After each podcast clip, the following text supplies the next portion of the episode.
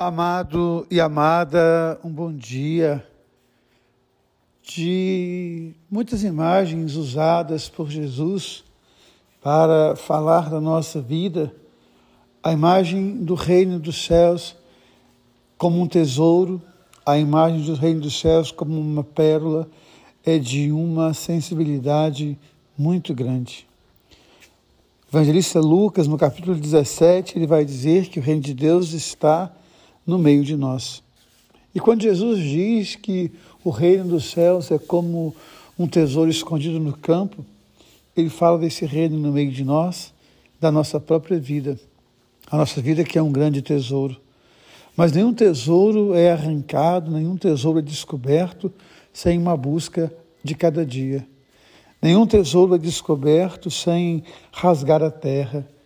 Nenhum tesouro é descoberto sem se misturar com o barro que nós somos. Realmente cavar, cavar a terra, ir nas profundezas, mexer com a nossa sensibilidade. É interessante quando o profeta Jeremias nos fala da conversão. Se nós voltarmos o nosso coração para Ele, Ele mesmo puxará para si o nosso coração.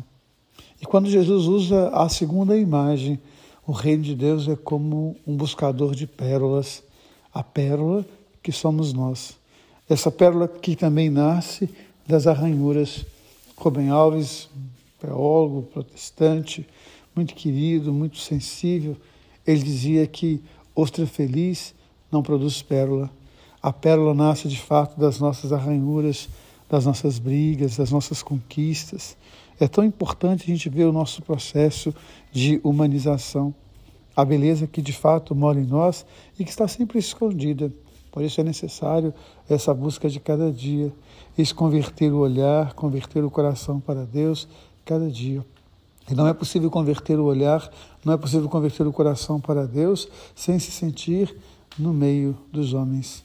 O reino de Deus está no meio de vós, Deus está no meio de nós. Que nós vamos então perceber isso em cada pessoa, em cada ser humano, mas especialmente em nós, porque Deus ama você, Deus ama em você.